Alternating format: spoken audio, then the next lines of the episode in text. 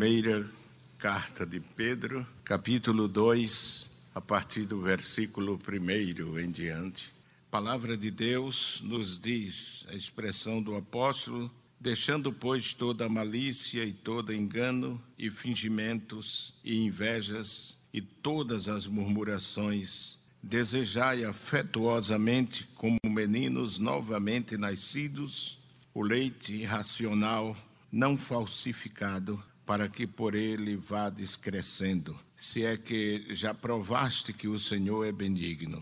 E chegando-vos para ele a pedra viva, reprovada na verdade pelos homens, mas para com Deus eleita e preciosa. Vós também, como pedras vivas, sois edificados casa espiritual e sacerdócio santo, para oferecerdes sacrifícios espirituais agradáveis a Deus por Jesus Cristo. Pelo que também na Escritura se contém: Eis que ponho em Sião a pedra principal da esquina, eleita e preciosa, e quem nela crê não será confundido. E assim para vós, os que credes, é preciosa, mas para os rebeldes a pedra que os edificadores reprovaram, essa foi a principal da esquina e uma pedra de tropeço e rocha de escândalo para aqueles que tropeçam na palavra, sendo desobedientes, para o que também foram destinados.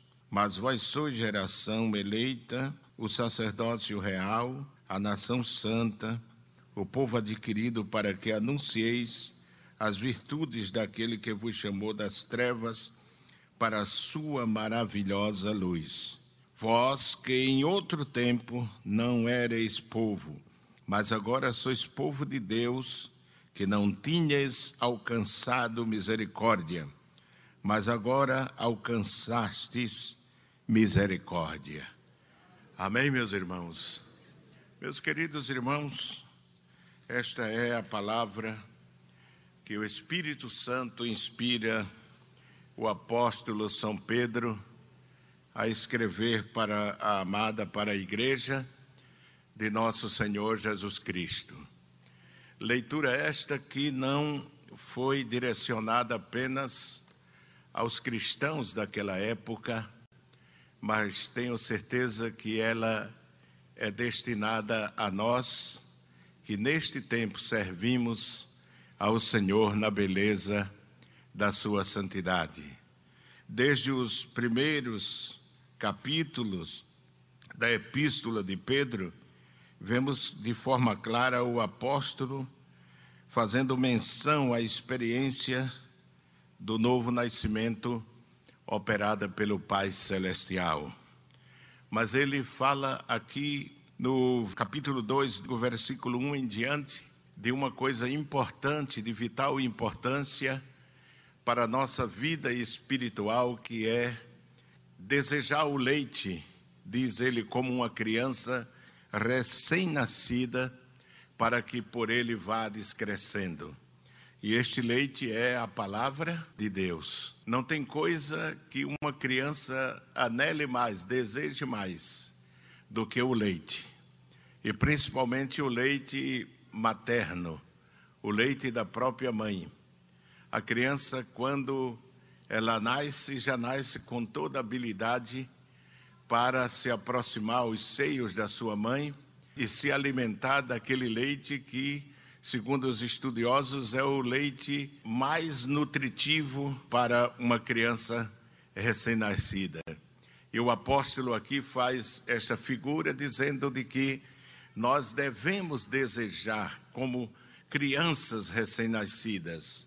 Nós que nascemos também, experimentamos o nascimento espiritual, o novo nascimento, que não nasce de uma conjunção carnal, mas o próprio João diz, escrevendo no Evangelho, capítulo 1, versículo 12 e 13, que somos gerados por Deus, nascemos de Deus no novo nascimento. Pedro o grande doutrinador, como é conhecido pelos estudiosos, o apóstolo da doutrina, o pregador da doutrina, o exortador, ele cita nesta epístola, começa falando, introduzindo a sua carta, falando da experiência do milagre que é o novo nascimento. No capítulo 1 desta mesma epístola, e o versículo 3, o apóstolo diz assim: Bendito seja o Deus e Pai de nosso Senhor Jesus Cristo, que, segundo a sua grande misericórdia, nos gerou de novo para uma viva esperança pela ressurreição de Jesus Cristo dentre os mortos. Ele nos gerou novamente, ele nos gerou de novo, diz o apóstolo, para uma viva esperança. E este novo nascimento não foi comprado com prata nem com ouro, diz o mesmo apóstolo, mas pelo precioso sangue de nosso Senhor Jesus Cristo. Você encontra isso ainda no versículo 18 e o versículo 19, onde Pedro diz: Sabendo que não foi com coisas corruptíveis como prata ou ouro que fostes resgatados da vossa vã maneira de viver que, por tradição, recebestes dos vossos pais, mas com o precioso sangue de Cristo, como de um cordeiro imaculado e incontaminado. Quem diz amém? Então, o nosso o novo nascimento foi justamente este milagre operado. O Espírito Santo operou em nós através da semente da palavra, mas nós obtivemos este novo nascimento pelo sacrifício de nosso Senhor e Salvador Jesus Cristo. Fomos feitos novas criaturas, porque um dia Jesus deu a sua vida por nós na cruz do Calvário. Só Ele pôde dar, só Ele pode salvar. Quem diz amém, irmãos? Ninguém pode salvar o seu irmão. O salmista disse que seus recursos, se alguém fosse muito rico e tentasse salvar, comprar a redenção do seu irmão, não alcançaria porque os seus recursos se esgotariam muito antes. Mas Jesus, pela sua justiça, pela sua vida de retidão, pela sua vida sem pecado, diante do Pai, ele entregou por nós para que nós experimentássemos a redenção o novo nascimento, Pedro afirma que o Pai nos gerou pela semente da palavra que a nós foi evangelizada. O versículo 25, veja aí, capítulo 1, versículo 25 diz: Mas a palavra do Senhor permanece para sempre, e esta é a palavra que entre vós foi o que? Evangelizada. Então a palavra, o Espírito Santo gera nova vida pela semente da palavra, pelo poder da palavra. Mas o apóstolo, neste capítulo, fala que nós nascemos como, eh, nós vemos em todas as Escrituras que nascemos como eh, nasce uma criança na vida biológica, na vida humana, não é? O único ser que não nasceu criança foi Adão, já nasceu grande. Amém, irmãos? Não é verdade? Porque Deus fez ele um boneco de barro e soprou em suas narinas, e ele foi feito um ser vivente. Mas os demais tiveram aquele período de tempo no ventre da sua mãe e depois nasceram como criança. Apesar de nós não precisarmos de um ventre, porque a palavra de Deus diz que quem nasce de carne é carne, mas quem nasce do espírito é espírito. Né? Então, esse nascimento é um nascimento espiritual que não precisa ser gerado no ventre da nossa mãe, porque nós somos gerados em Deus. Amém? Está escrito pela palavra do Senhor. De forma que fomos gerados não pela semente humana, mas pela incorruptível palavra de Deus. Nós recebemos, eh, João diz que todos aqueles que creram em Jesus Cristo lhes foi dado o poder de serem feitos o quê? Filhos de Deus. Capítulo 1 de João, versículo 12. A palavra de Deus nos diz assim, meus amados: Mas a todos quanto receberam, deu-lhes o poder de serem feitos o quê? Filhos de Deus, aos que creem no seu no seu nome, os quais não nasceram do sangue, nem da vontade da carne, nem da vontade do varão, mas, mas de Deus, não é? O novo nascimento é gerado por Deus, não é o que o apóstolo está dizendo. Todos nascemos, como eu disse, como criança. Quando nós nascemos na vida biológica, na vida humana, é, desejamos crescer, não é? Toda criança sonha chegar à idade maior. Eu, quando era criança, dizia: quando é que eu vou chegar à idade do meu pai? Quando a gente chega, a gente diz: que coisa que eu pedi, era melhor que não tivesse pedido, né? Mas, mas a gente deseja ser grande. Toda criança quer crescer rápido, quer atingir a idade maior, não é? E na vida espiritual, quando nós nascemos em Deus, devemos desejar crescer espiritualmente, crescer de forma que alcancemos a maioridade espiritual, a estatura de varão perfeito. Está escrito que é, nascemos como crianças, este é um princípio do reino de Deus. Me parece que Mateus, irmãos, capítulo 18, e o versículo 3 se diz: Em verdade vos digo que se não vos converterdes e não vos fizerdes como que? Como criança, né? Fala da conversão. Jesus fala da conversão e diz que converter-se é tornar-se criança. Observe o que diz a palavra de Deus. Em verdade vos digo que se não vos converterdes e não vos fizerdes como criança, de modo algum entrareis no reino, no reino dos céus. Dentro do pensamento reinante, o apóstolo Pedro, ele fala do novo nascimento gerado pela palavra de Deus. Os cristãos nascem como um bebê, como na vida biológica, precisa crescer na vida cristã até alcançar a maturidade espiritual, como diz Paulo aos Efésios, a varão perfeito, chegar à estatura de varão perfeito. Abra aí Efésios, capítulo 4. Diz aqui, capítulo 4, versículo 13. Diz: Até que todos cheguemos a quê? A unidade da fé, ao conhecimento do Filho de Deus. Aí diz: a varão perfeito, à medida da estatura completa de Cristo. O nosso objetivo na vida espiritual é alcançar essa meta, ser varão perfeito, não é? Não, perfeito aí não quer dizer sem falha, não, Senhor.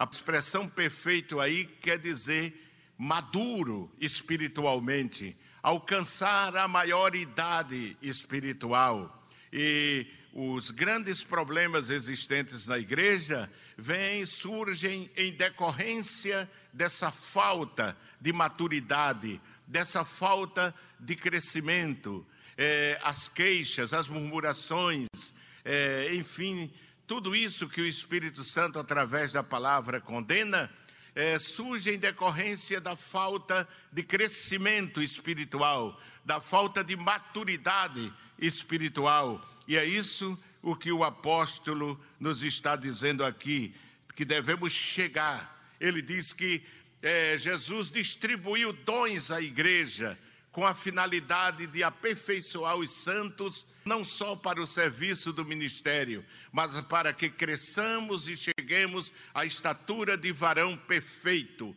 a varão adulto, de maioridade espiritual, compreendendo toda a visão do reino e cheguemos à estatura é, de Cristo, como ele diz aqui, para que não sejamos, o versículo 14 diz: para que não sejamos mais o que?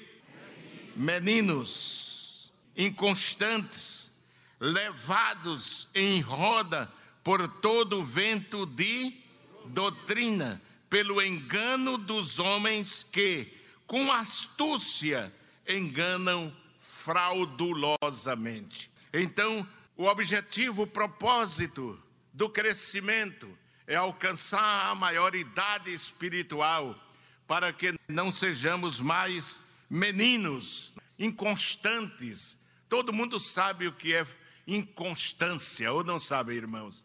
Uma hora está num nível, outra hora está em outro. Uma hora está firme, outra hora está duvidando, uma hora está. E ele diz: Não sejamos como meninos inconstantes. Parece que nós estamos vivendo nessa era, nesse tempo de inconstância espiritual, não é verdade? Eu escrevi um artigo aos obreiros, uma meditação, e eu disse assim: Nós estamos vivendo no tempo da mamadeira. Meu pai teve muitos filhos com minha mãe e eu, como sendo o mais velho, eu os alimentava, até fazia, preparava, minha mãe costurava para ajudar na manutenção da casa. E eu, como mais velho, meu irmão segundo, que está com o Senhor, é o pastor Adilson, a gente fazia o mingau, colocava na mamadeira, deixava esfriar e depois colocava na boca da criança. Mas quando a gente tirava ou afastava a mamadeira, ele caía num berro terrível. Nós estamos nesse tempo que qualquer coisa é, fica triste, quer mudar de igreja, é aquela coisa. Estamos vivendo no tempo da mamadeira, que Paulo fala lá no capítulo 3 de 1 aos Coríntios. Mas, meus amados irmãos, é o crescimento espiritual que tira essa inconstância que existe em alguns crentes. Paulo diz aqui para que não sejamos, para que não sejamos mais meninos inconstantes, levados em roda por todo o vento de quê? De doutrina. Aqui doutrina é ensino. Amém? Aqui não está se referindo à composição dos ensinos das escrituras, senão ensinos transmitidos pelos homens. Aqui o termo é didascalia, não é? Didascalia que é a mesma expressão que o apóstolo usa quando ele diz que nós devemos ter cuidado conosco mesmo e com a doutrina, com o nosso ensino. Ali é didascalia, é o didáscalo, o mestre ensina a doutrina, a doutrina aqui é ensino. Então, levado por todo o vento de ensino, de didascalia.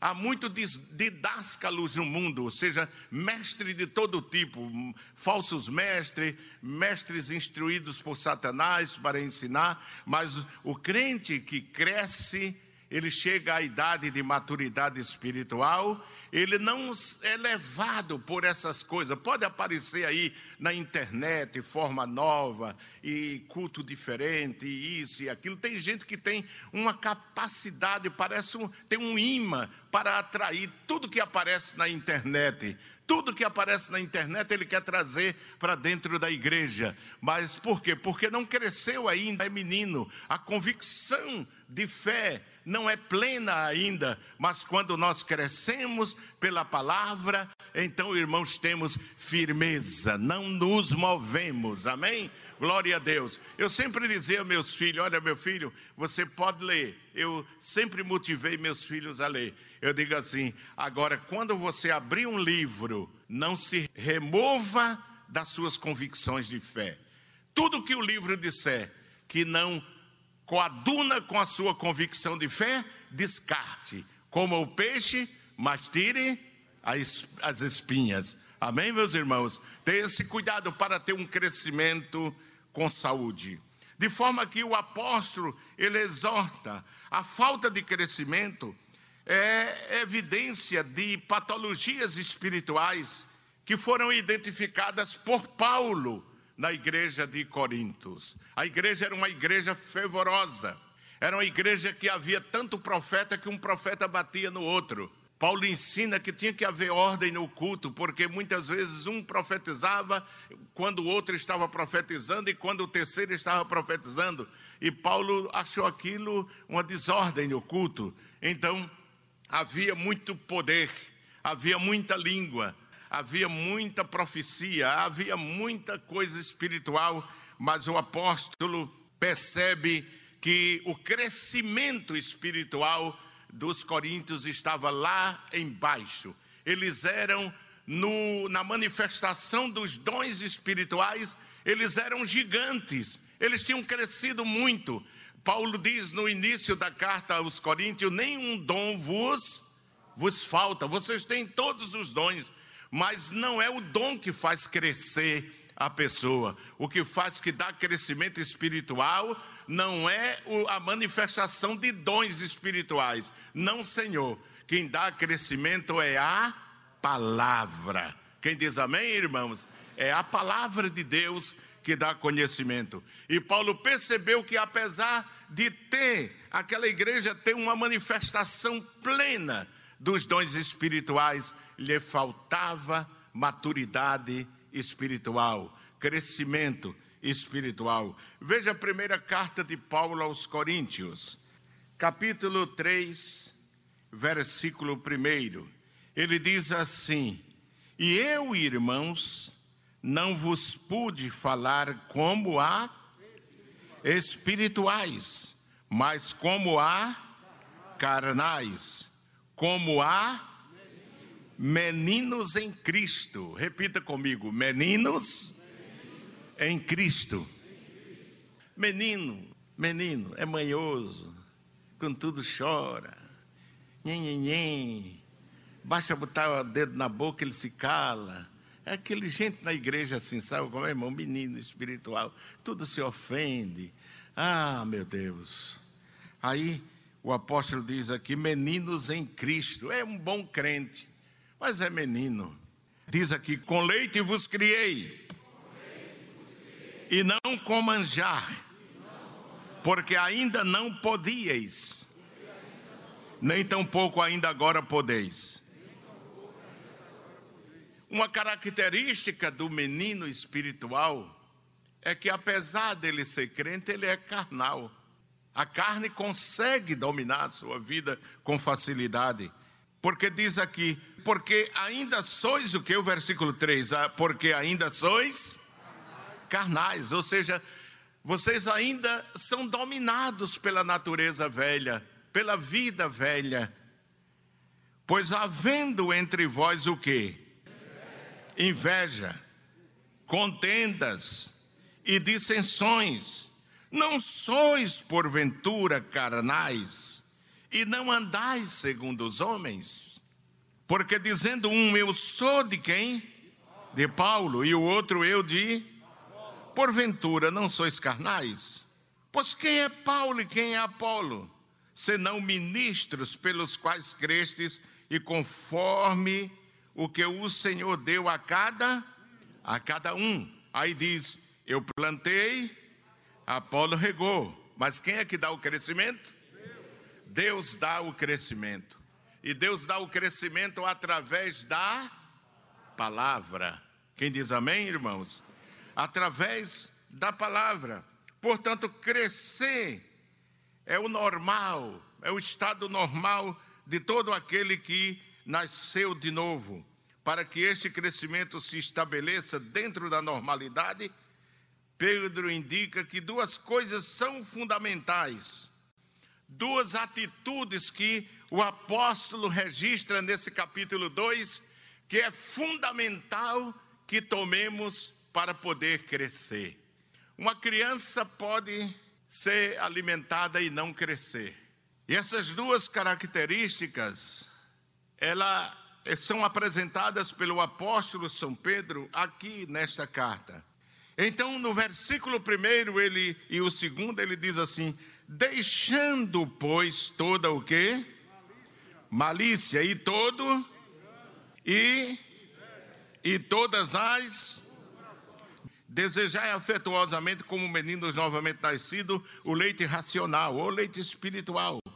Não falsifique não falsificado, para que por ele vades o que?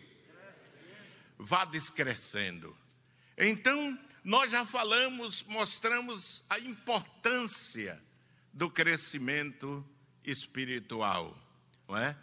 Nenhum crente pode ficar como criança todo o tempo, como menino todo o tempo. Na igreja a gente vê velhos meninos e meninos homens. Gente que é menino todo o tempo. E às vezes, até quando a gente não conhece e se assusta assim, alguém diz assim: Mas ele sempre foi assim. Ele sempre foi assim. Não se preocupe, que depois ele, ele volta para o culto. Ele fala com você, não é? Porque ele é criança espiritual. Mas, meus amados irmãos, há duas palavras que o apóstolo faz menção. Esse versículo primeiro, eu estava analisando na versão amplificada, que não existe em português, só existe em inglês. Diz assim: portanto, deixe todo traço de malícia e todo engano e hipocrisia e inveja e toda calúnia e discurso odioso, como bebês recém-nascidos, você deve ansiar pelo leite puro da palavra, para que por ele você possa ser nutrido e crescer no respeito à salvação, ou no que se relaciona à salvação, que essa é a finalidade do nosso crescimento. Se de fato você já provou a bondade graciosa do Senhor. Então, nessa versão diz que devemos deixar todo traço, qualquer percentual desses pecados que o apóstolo cita aqui. Mas as duas palavras, irmãos, que eu quero citar aqui, de que depende o nosso crescimento, é deixar e desejar. No primeiro versículo, o apóstolo diz assim: a primeira palavra do versículo primeiro é o quê? Repita forte: deixando. Deixando. deixando. A segunda palavra, ou seja, a palavra, a primeira palavra do segundo versículo é o quê? desejai. Então, são duas palavras onde se fundamenta o que eu gostaria de falar a vocês, que é deixar e desejar. Uma criança que nasce e não deseja o leite, ela não está bem, ela está doente, não é? Doente. Ninguém nasce na igreja é isso e não deseja a palavra. A palavra é o que dá o crescimento. Aqui está escrito, é a Bíblia quem diz. Então, a primeira atitude que devemos deixar, Pedro diz, devemos tomar, a primeira atitude que Pedro diz que devemos tomar é deixar. Deixar, deixando, pois, ele diz nessa versão que a maioria de nós aqui temos. Na versão atualizada diz: despojando-vos. Despojando-vos. A King James diz abandonando. Na NVI diz, portanto, livrem-se. Deixem, livrem-se disso. Despojem-se disso. E deixando, que é traduzido como despojando-se, na versão atualizada, é a tradução de uma expressão grega que não vou citar, que é um particípio que significa deixando de lado. Deixando de lado. O termo mais apropriado é despojando-vos. E o que é despojar-se? Despojar-se não é só deixar. Despojar-se significa não só deixar, mas além de deixar, colocá-lo longe de você. Amém, meus irmãos? O apóstolo está dizendo: que esses pecados aqui temos que deixar quando aceitamos a Cristo e deixá-los longe de nós, para que nunca mais os pratiquemos ou vivamos de acordo com aquela vida de pecado. Despojando-vos no grego significa despir, verbo usado para indicar despir de roupas. Figuradamente significa livrar-se de alguma coisa. Abramos a nossa Bíblia em Colossenses, capítulo 3 e o versículo 8. O apóstolo diz assim: Mas agora, agora depois de redimidos, mas agora, o que é que deve fazer? Despojai-vos. É a mesma palavra que está lá, deixai. Também de tudo, da ira, da cólera, da malícia, da maledicência, das palavras torpes da vossa boca. Então ele está dizendo: deixa para lá. Primeiro passo, a primeira decisão que devemos tomar quando aceitamos a Jesus, despir a nossa vida interior dessas, desses pecados e deixá-los para lá. A ideia das palavras do apóstolo é a de tirar algo desnecessário, ou mais ainda, tirar vestes sujas que se tornaram repelentes para a pessoa devido à sua imundícia e mau cheiro. É sob essa luz que deveríamos ver os pecados que combatem contra a alma, impedindo o nosso crescimento. O texto segue a linha de pensamento do apóstolo, no capítulo 2 e versículo 11. Vamos lá, capítulo 2 e versículo 11 da epístola de Pedro, a primeira epístola. Diz: Amados, peço-vos como a peregrinos e forasteiros, que vos o quê? Abstenhais das concupiscências carnais que combatem contra o que, irmãos? Contra a alma. Não pode haver crescimento espiritual se nós vivemos praticando essas coisas que o apóstolo São Pedro diz que temos que deixar. Porque eles combatem contra a alma. Não pode haver crescimento espiritual. Pedro diz aqui que eles combatem contra a alma. O que o apóstolo Pedro inicialmente está dizendo é despojar-se, ou seja, que temos que despirmos-nos do velho homem primeiro para poder ter saúde espiritual para crescer. Você sabe que o médico tanto trata uma criança que cresce demais, como trata aquela que não está tendo um crescimento normal. Tem crentes que crescem demais. Nasceu hoje já quer ser pastor, nasceu hoje já quer ser dirigente, nasceu hoje já quer ser pregador, nasceu hoje né, já quer mandar. E não é assim, cresce demais. Os irmãos estão entendendo? Diga amém. amém. Glória a Deus. Mas o apóstolo está dizendo que essas coisas devemos abandoná-las, deixá-las longe de nós, para termos um crescimento normal, um crescimento com saúde. Porque uma criança só pode crescer e alcançar a maturidade se ela crescer com saúde. E o crente é assim também. Ele tem que crescer com saúde espiritual. Leamos Efésios capítulo 4, 4 e 22 diz: Que quanto ao trato passado, o que é que ele diz aí? Vos despojeis, vos desvistais, tirai de sobre vós, lançai para longe de vós. Que quanto ao trato passado, vos despojeis de quê? Do velho homem, o velho Adão o eu, a velha natureza, tudo isso significa a mesma coisa. São palavras, são termos correlatos. Despojeis do velho homem que se corrompe, que se corrompe. Como é que se corrompe essa natureza? Pelas concupiscências de que, irmãos? Do engano. O que é concupiscência? Grego epitomia, que significa desejo desordenado Paulo está dizendo que nós não podemos permanecer vestidos dessa velha natureza que é corrompida por desejos, desejos enganosos, porque ele diz concupiscência do engano, que é nisso que o mundo vive, enganados, desejos em, é que Satanás os engana com aqueles desejos. Aí o versículo 23 diz: E vos, o que é que diz aí? renoveis. Aonde? No espírito do vosso sentido. E diz assim: e vos revistais de que, irmãos? Do novo homem, que segundo Deus é criado. Olha o que eu falei lá no começo do estudo.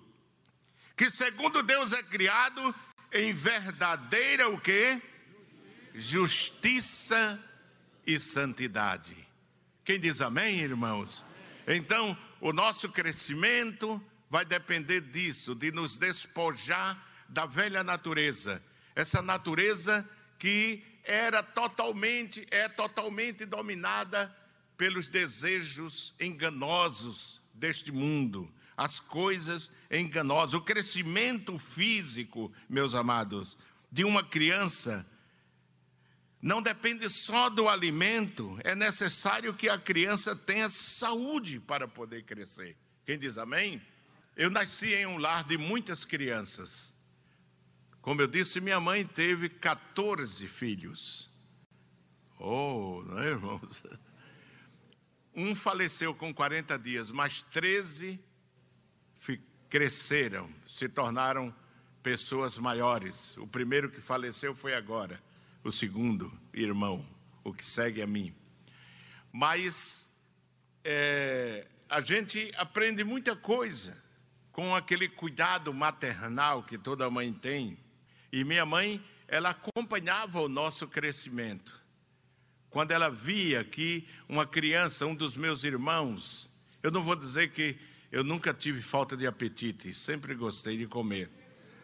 Pelo meu jeito se vê, né? Mas tinha irmãos que ficavam sem apetite. E minha mãe ficava de olho nele. Por que você não está comendo? É?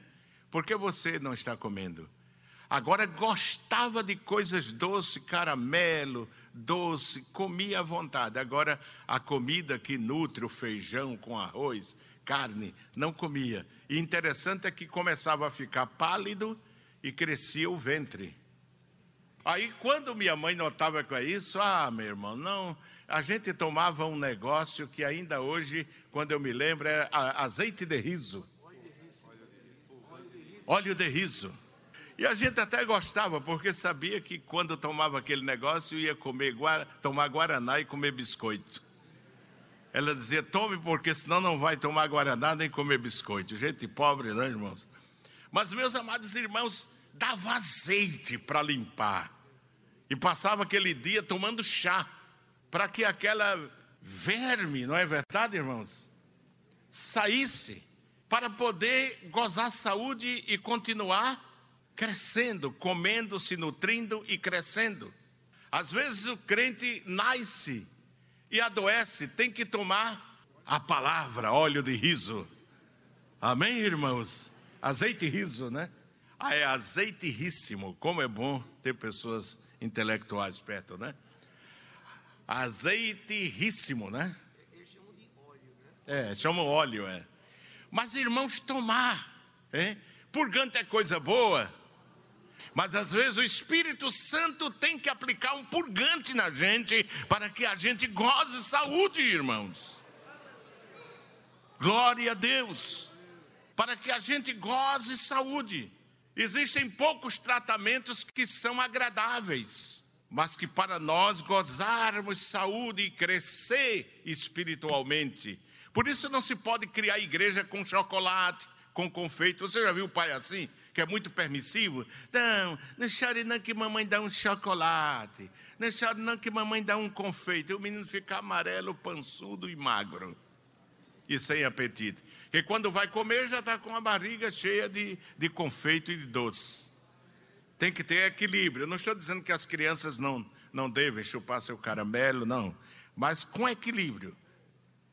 Sem deixar essas coisas que Pedro está dizendo não se pode pensar em crescer. Não se pode pensar que o simples fato de ser um leitor voraz das Escrituras vai alcançar o crescimento na vida espiritual. O que muitas vezes consegue é que a palavra alcance seu intelecto, mas não o crescimento espiritual. Amém, meus irmãos? Precisamos crescer espiritualmente. E o que o apóstolo fala aqui é, vamos voltar à nossa leitura, lá em Pedro, capítulo 2, versículo 1.